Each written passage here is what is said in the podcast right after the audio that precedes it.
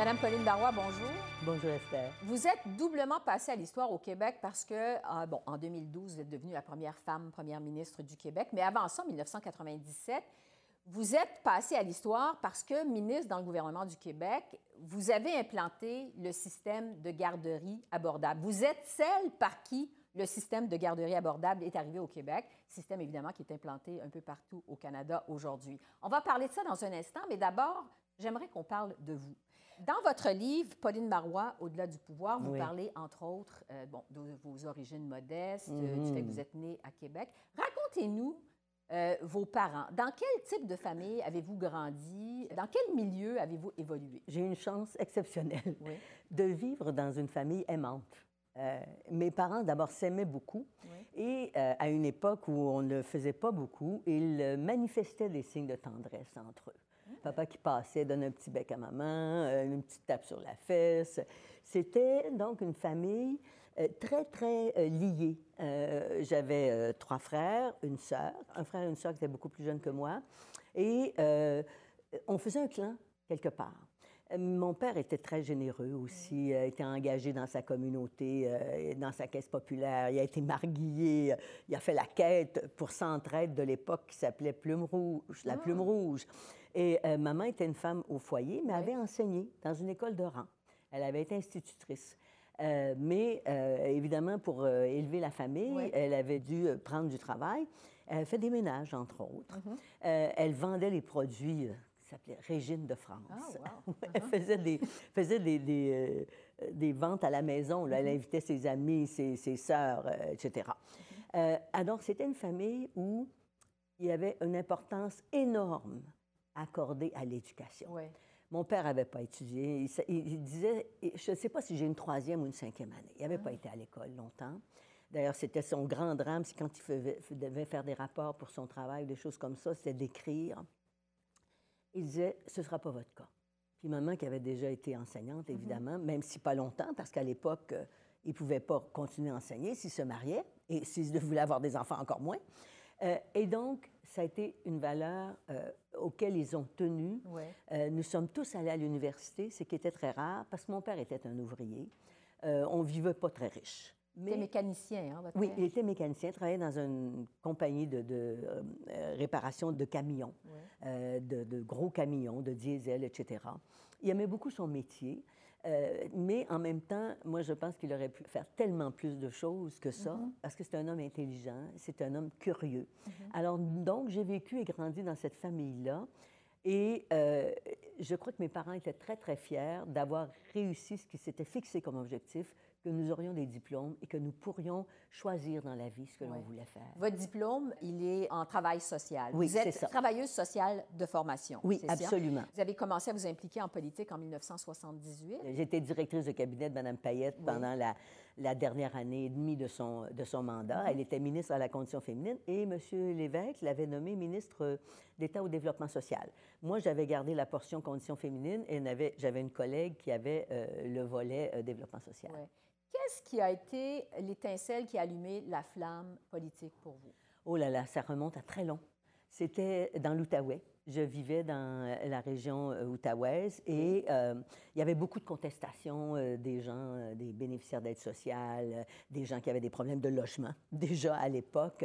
Et euh, un jour, M. Castonguay, Claude Castonguay, qui a été un ministre très important, qui est décédé depuis peu d'ailleurs, mhm. dans le gouvernement de M. Bourassa, qui avait fait une enquête sur l'ensemble des, des, services de santé et services sociaux. D'ailleurs, euh, c'était le rapport Castonguay-Neveu.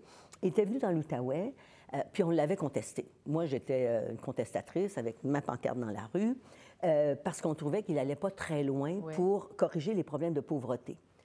Et au moment où il fait son assemblée publique, moi, je vais aller euh, au micro, poser des questions, le critiquer, euh, enfin, on va manifester contre lui. Mais quand je suis revenue chez moi, je me suis dit, dans le fond, si je veux changer les choses, peut-être que c'est en politique que je devrais être. Et c'est la première fois que je vais imaginer que peut-être un jour, je pourrais m'engager en politique. En plus, je vivais dans l'Outaouais. Connaissez bien l'Outaouais. Euh, et il y avait un problème très sérieux au niveau de la langue. Hein. les, francophones de l'Outaouais s'assimilaient littéralement, euh, avaient un très mauvais français, enfin un bon nombre de personnes que je rencontrais, parce qu'ils euh, ils, étaient des citoyens de seconde zone et, finalement, on les traitait comme tels. Et ils pensaient que la façon de se grandir, c'était de, parler anglais, mais c'était un, slang, finalement, un anglais et un français mélangés. Et donc, je suis devenue aussi, à cette époque-là, souverainiste. Oui. C'est là que j'ai choisi le Québec. Mhm. Je me suis dit que si on voulait euh, faire avancer cet État-là, garder notre français, notre culture, il fallait prendre en main tous nos moyens. Parce que, euh, bon, vous avez été élu pour la première fois en 1981 à l'Assemblée nationale. Vous avez occupé tous les ministères, c'est pas compliqué. Là, bon, finance, un grand, famille, grand nombre, un grand très Grand, on dit un nombre record de ministères. finance, famille, éducation, santé, industrie et commerce, trésor. Mais le fil conducteur de votre engagement politique, Madame Marois, le moteur de votre engagement, ça a été la souveraineté du Québec. Oui. Euh, pourquoi le Québec serait mieux un pays souverain qu'une province canadienne, selon euh, vous? Parce qu'on pourrait prendre les décisions en fonction de nos intérêts collectifs. Ça ne veut pas dire, comme M. Lévesque le disait, que vivre au Canada, c'est le goulag. Mais cependant, on est quand même une population majoritairement et très largement francophone, avec une minorité anglophone qui a d'ailleurs toujours été respectée beaucoup plus que de l'a été la minorité francophone dans le reste du Canada. Et moi, je suis toujours très fière de ça. Mais ça veut dire être capable de prendre nos décisions justement en matière de langue, en matière de culture, en matière d'échanges économiques. Les petits États à travers le monde tirent souvent mieux leurs épingles du jeu. Regardez les États du nord de l'Europe. Euh, la Suisse est un autre exemple, mais un peu différent quand même. Mais, et donc, les petits États tirent souvent mieux euh, leur épingle du jeu au plan économique parce qu'ils sont plus mobiles, ils sont plus souples, plus flexibles, ils peuvent agir plus rapidement. Mm-hmm. Alors, évidemment, tout le domaine environnemental, où le Québec a des atouts assez extraordinaires avec son, euh, son hydroélectricité, faire en sorte qu'on puisse choisir et décider de nos priorités, sans nécessairement euh, entrer en, en, conflit avec l'autre. D'ailleurs, dans la perspective souverainiste, il y a toujours un projet d'entente avec le reste du Canada euh, en vertu de, principes fondamentaux qui sont la libre circulation des personnes, des biens, des services. Mais le plus fondamental à l'égard de la souveraineté et de sa nécessité, c'est vraiment les questions de langue et de culture, parce que c'est ce qui fait notre différence comme peuple. La création des garderies abordables maintenant. C'est lorsque vous êtes ministre de l'Éducation dans le gouvernement de Lucien Bouchard en 1997 que vous annoncez la nouvelle politique familiale euh, du Québec qui inclut la création des garderies à 5 On vous surnomme d'ailleurs la mère des garderies abordables au Québec. Racontez-nous la genèse, finalement, des, du système des garderies abordables au Québec. C'était quoi le contexte de l'époque, la réflexion à l'époque, les besoins de l'époque? Alors, c'est formidable. Hein. D'ailleurs, euh, c'est vrai que le moteur de mon engagement, c'était la souveraineté, mais ça a été aussi l'égalité des chances. Et ça, ça entrait parfaitement dans, dans cette perspective. D'abord, un, moi, depuis que euh, je, je, suis consciente de la réalité, de la nécessité de l'égalité entre les hommes et les femmes, de la mhm. conciliation famille-travail, j'ai toujours pensé qu'il y avait deux façons de mieux soutenir euh, cet objectif. C'était des services de garde euh, à, coût réduit, et c'était un congé parental. Mhm. Ça, ça a été la base, si on veut, depuis longtemps de ma réflexion. À la fin des années 90, euh, on est dans une situation économique assez difficile, les euh, déficits sont élevés. Lucien Bouchard décide qu'on va sabrer dans le déficit, on va arriver à l'équilibre budgétaire, et il est très conscient qu'il demande beaucoup aux Québécois. Il va donc proposer en contrepartie qu'on adopte une politique familiale très audacieuse et très généreuse. Il l'a fait travailler par des hauts fonctionnaires, etc. Et il va me confier la responsabilité de la mise en place d'un tel projet.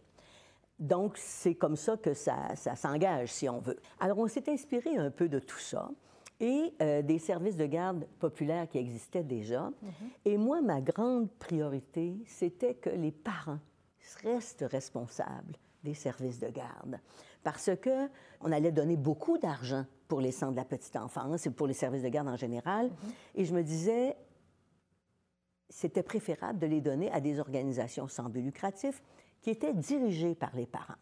Et en plus, parce que c'était dirigé par les parents, ça mettait ceux-ci au cœur des besoins des enfants Mhm. et de la façon d'y répondre. Les mieux Alors, placés, finalement, pour savoir quels sont les besoins des enfants. Absolument. Et donc, les. CPE vont être, dans le fond, des services de garde à prix réduit, bien sûr, mais des services de garde éducatifs. C'était pas éducatif dans le sens où on apprenait systématiquement des, notions euh, d'écriture, de lecture, etc., mais la mise en contexte qui faisait en sorte qu'on veillait à un développement harmonieux de l'enfant à tous égards, le développement social, la capacité de relation avec d'autres enfants, etc. Mieux préparer nos enfants à entrer à la maternelle, à l'école, avec déjà une base qui leur permettrait d'aller acquérir la formation et l'éducation, évidemment, euh, qu'on allait euh, leur transmettre à l'école primaire et éventuellement secondaire. Bon. Alors, mais derrière tout ça, il y a un autre objectif. C'était celui de concilier la famille et le travail. Et en conciliant la famille et le travail, on permettait à des femmes qui autrement ne venaient pas sur le marché du travail parce qu'elles gagnaient souvent des salaires assez plus bas que euh, leur mari, ou dans plusieurs cas, c'était des femmes chefs de famille monoparentales, bénéficiaires d'aide sociale, et qui, le jour où elles allaient travailler, payaient 20 dollars par jour pour une place, même s'il y avait une déduction d'impôts, etc. C'était impossible, c'est inimaginable. Alors, ça a eu un impact considérable. Et l'OCDE regarde d'ailleurs notre projet, la façon dont on a organisé le tout.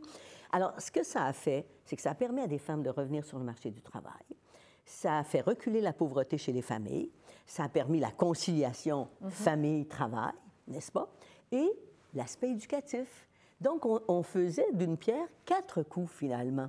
Et le résultat est exceptionnel. Vous savez qu'au Québec, les euh, femmes ont le plus haut taux de participation de tous les pays du monde. Je pense qu'on est le deuxième ou troisième plus haut taux de participation. C'est du jamais vu. Ouais. Et imaginez dans la situation où on est actuellement avec des, des pénuries d'emplois, comment ça change la donne parce que les femmes sont là. Quand vous parlez du système des garderies abordables, Mme Marois, on sent que vous êtes vraiment passionnée. Vous avez l'air très fière de ce que vous avez accompli. Au mois d'avril 2021, la ministre des Finances, Mme Freeland, annonce dans son budget la création d'un système pan-national de garderies abordables calqué sur votre système à vous, ce que vous aviez implanté au Québec. En ce qui concerne les garderies, euh, je voudrais commencer en vraiment, vraiment remercier le Québec pour le leadership et surtout les féministes du Québec. Quelle a été votre réaction à ce moment-là? Une immense fierté. Une immense fierté. Et d'ailleurs, euh, c'est amusant parce que je peux vous raconter peut-être un peu la petite histoire derrière tout ça. Il y a une femme que je connais bien euh, qui siégeait sur un comité conseil euh, pour Mme Freeland en, dans la- en vue de la préparation de son budget. C'est une Québécoise qui est très engagée, etc., et qui a amené l'idée. Euh, et Mme Freeland, qui connaissait sûrement déjà un peu tout ça, a très favorablement accueilli cette idée. Oui. Elle l'a fait développer, évidemment. Et après qu'elle l'a annoncé, elle m'a parlé. On a eu une très bonne conversation, elle et moi. J'ai Mme dû-. Oui, exactement. C'est une femme que, que je respecte beaucoup et euh, à l'égard de laquelle j'ai Mhm. beaucoup d'admiration. Je pense que c'est une femme remarquable. Et euh, nonobstant qu'on ne pense pas pareil surtout. Et donc, euh, elle, elle m'appelle, j'imagine, je me suis dit, c'est un appel de courtoisie, etc. Mais non, on a conversé pendant un très long moment parce que je lui ai expliqué ce que moi, j'imaginais pour la suite des choses avec les provinces. Parce qu'évidemment, comme vous savez, je suis jalouse de l'autonomie des provinces. Alors j'ai dit, vous savez, Mme Freeland, vous devriez mettre très peu de conditions dans les transferts que vous envoyez. Euh, et parmi celles-ci, oui, que ça reste à coût réduit. Ce sera aux, aux provinces de décider euh, le coût. Euh, qu'il y ait des projets éducatifs et que les familles soient impliquées. Pour le reste, laissez-leur le choix des moyens, des outils, etc. Et, et donc, on avait eu, une, euh, je pense, une conversation très chaleureuse et elle était euh, contente d'apprendre certains aspects de la politique qu'elle avait moins saisis au moment où elle en a fait l'annonce, si Ouais. on veut. Alors, moi, je suis très fière d'avoir influencé le Canada à cet égard Ouais. et que ce modèle soit maintenant adopté. Je crois que toutes les provinces maintenant ont signé une entente Ouais. avec Ottawa. En fait, la dernière qui restait à s'entendre avec euh, le Canada, c'était le gouvernement fédéral, c'était l'Ontario. C'est Le premier ministre Trudeau a fait l'annonce de cette entente Oui. euh, récemment, ce qui est venu finaliser finalement euh, la création euh, du système. Au moment de faire cette annonce avec l'Ontario, le premier ministre Trudeau a parlé d'un moment historique pour le Canada. Oui. Canadian families from coast to coast to coast will benefit from quality early learning accessible, affordable childcare, which is a historic moment. C'est le premier ministre du Canada qui parle d'un moment historique pour le pays et vous, vous êtes à l'origine de ça. Réaction? Bien, écoutez, c'est très flatteur hein, et je suis très fière de ça. Je, je continue de croire que c'est vrai que c'est un moment historique parce qu'il n'y a pas beaucoup d'États dans le monde. Enfin, dans les États nord-américains et euh, dans les deux Amériques, je crois que ça n'existe nulle part ailleurs qu'un tel projet. On connaît davantage ça en Europe, dans les pays d'Europe du Nord surtout d'ailleurs, euh, avec des modèles différents. Là, je ne prétends pas que c'est le même modèle, mais euh, oui, c'est un moment historique parce qu'on on change la donne. Quand on, dit on fait l'histoire, on fait l'histoire parce qu'on a un impact considérable sur l'ensemble de la population. Et dans le fond, l'impact qu'a eu cette politique, il est mesurable.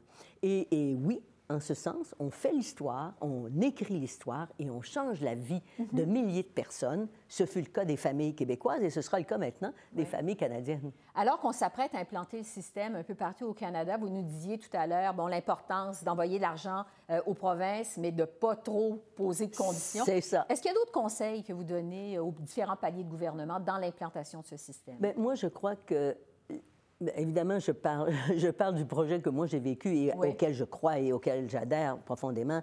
Moi, je crois qu'il faut vraiment donner une place très significative aux parents. C'est eux qui forment essentiellement les conseils d'administration. Ils peuvent aller chercher d'autres personnes pour euh, en être membres. C'est eux qui embauchent les responsables des services de garde. Évidemment, mhm. ils ne vont pas embaucher tout le personnel, mais ils embauchent les responsables. C'est eux qui adoptent les programmes, les horaires, les façons d'organiser le, service de garde, le, centre de la petite enfance. Où voyez-vous ce système dans dix ans, une fois qu'il va être implanté partout au ben, Canada? Moi, idéalement, euh, dans dix ans, je rêverais que ce qui était mon rêve de départ se réalise. Ce que je souhaiterais, c'est qu'on on développe progressivement ce lieu d'accueil des enfants et des parents, de telle sorte qu'on rende service aux parents. Qu'est-ce qui manque le plus aux jeunes parents actuellement? Des fois, c'est les sous, bien sûr, mais c'est souvent le temps. Le temps. Le temps, le temps. Alors, imaginez, on va à son centre de service de garde, à son CPE, on sait qu'on a là euh, quelqu'un qui peut nous donner des conseils en psychologie, et qui peut euh, euh, évaluer notre enfant au plan des problèmes psychomoteurs, etc. Une infirmière. Une infirmière. C'est pas nécessairement du personnel à plein temps là, mais en tente avec le CLSC, avec la clinique de médecine familiale, pour que une fois semaine, on ait quelqu'un. on offre encore une fois les vaccins. C'est mon rêve. Ça l'a toujours été depuis le début. Et puis j'espère qu'on y arrivera. Mais déjà, d'avoir euh, mis en place ce système rendu accessible à toutes les Québécoises et tous les Québécois et éventuellement à, toutes les Canadiennes et tous les Canadiens, mais euh, de, rendre ce système accessible, ce sera euh, un, objectif très positif et qui mm-hmm. rendra service vraiment aux familles. Les femmes en politique, je le disais à l'entrée de jeu, vous êtes passée à l'histoire au Québec pour être devenue la première première ministre du Québec. Vous êtes toujours la seule à ce jour. Oui.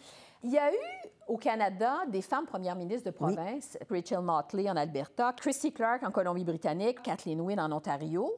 Le, euh, Terre-Neuve, une femme euh, à Terre-Neuve. Il y en a eu plusieurs, mais au moment où on se parle, il y a moins de femmes. Il y a pratiquement plus de en femmes. En fait, je pense qu'il y en a une, actuellement qui est par, ben, par intérim parce qu'elle a remplacé un, chef de, parti, un, premier ministre qui a quitté. Au Manitoba. Au Manitoba, voilà. C'est ça. Ça, je vais vous dire, je, ça me fait mal au cœur un peu quand, quand, je, quand je, parle de ça, puis c'est vrai pour le Québec aussi. Il y a un phénomène que j'aimerais bien qu'on analyse, que les sociologues prennent le temps d'analyser, que les politologues regardent de près les femmes ont été élues avec d'assez bons, euh, d'assez appuis. Euh, moi, j'ai été élue euh, à la tête d'un gouvernement minoritaire. C'est un peu différent, mais il y avait plusieurs femmes qui avaient mhm. formé de solides gouvernements, etc. Peut-être qu'on fait de la politique un peu différemment. Je ne sais pas. Je ne peux pas vous donner une réponse ferme, claire, mais... Parce qu'en fait, j'allais vous demander, est-ce que c'est le fruit du hasard ou si c'est le fruit du contexte? Vous pensez Moi, plus je pense qu'il y, y, a peut-être un peu de hasard, mais il y a du contexte aussi. Il y a du contexte. Euh, souvent, les femmes sont un peu plus... Euh, comment je dirais ça? Un peu plus tranchantes.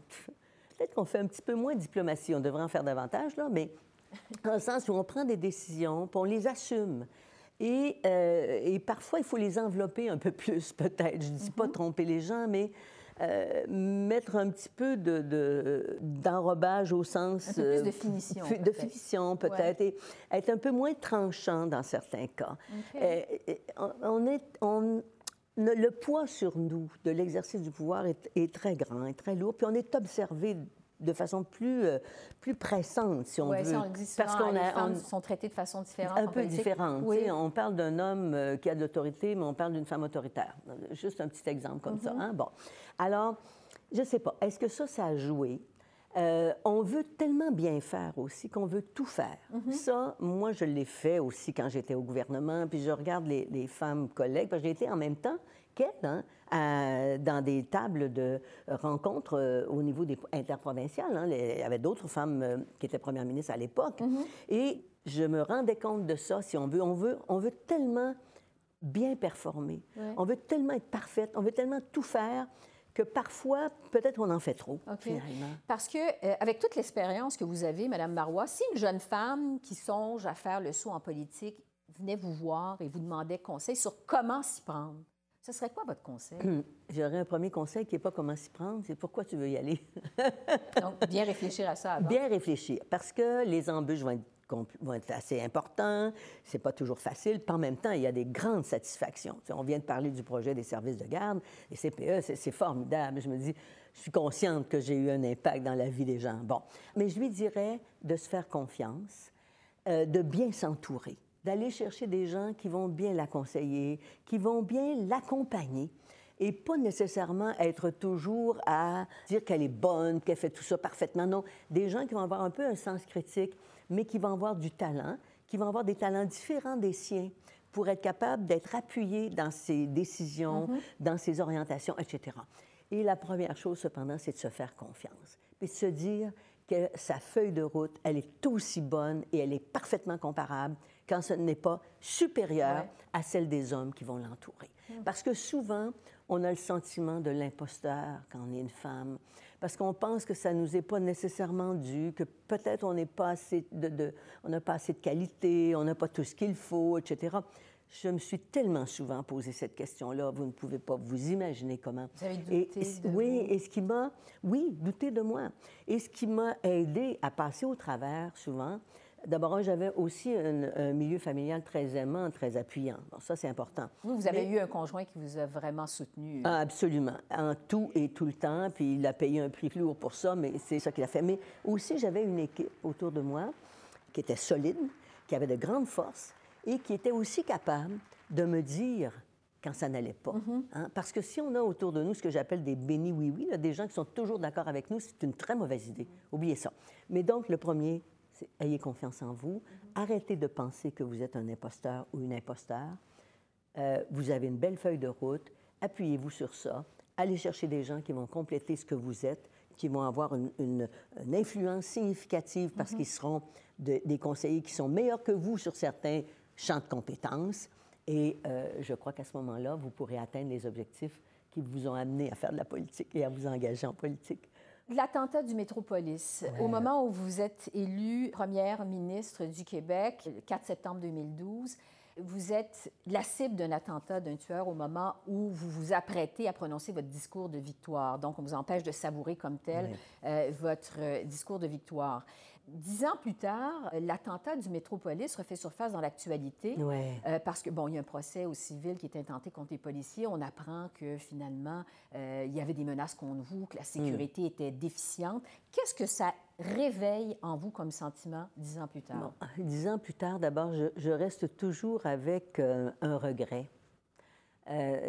j'ai voulu occulter cet événement-là lorsque j'étais lorsque j'ai été élue pour différentes raisons, dont l'une était que je ne voulais pas exacerber des relations qui auraient pu être euh, négatives avec la communauté anglo-québécoise. Malgré cette tragédie, il faut redire que le Québec est une société non violente. Un acte de folie ne peut effacer cette réalité. Je suis profondément affectée, mais je dois aller de l'avant c'est un anglophone. Il m'attaquait et attaquait euh, notre équipe finalement sous cet angle-là.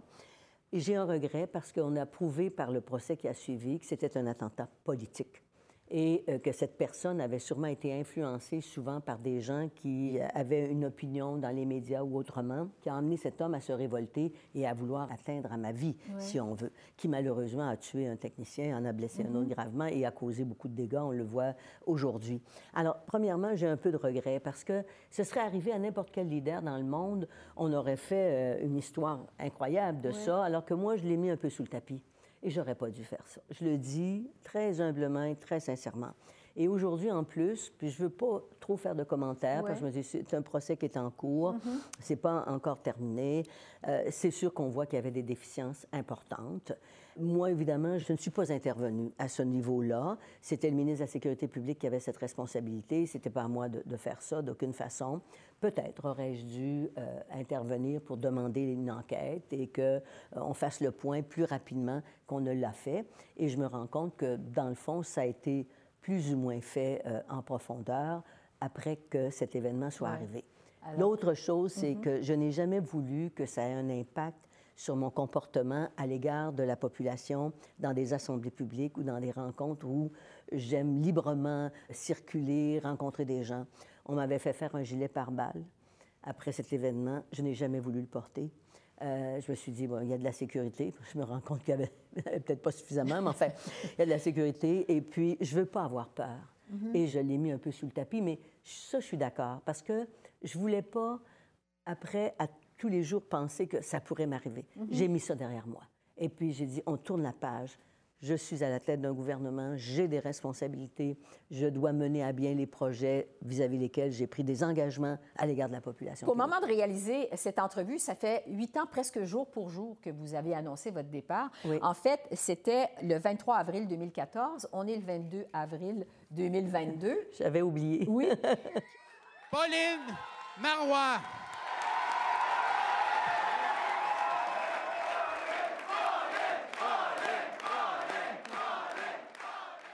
Bilan vous faites de vos 30 ans en politique?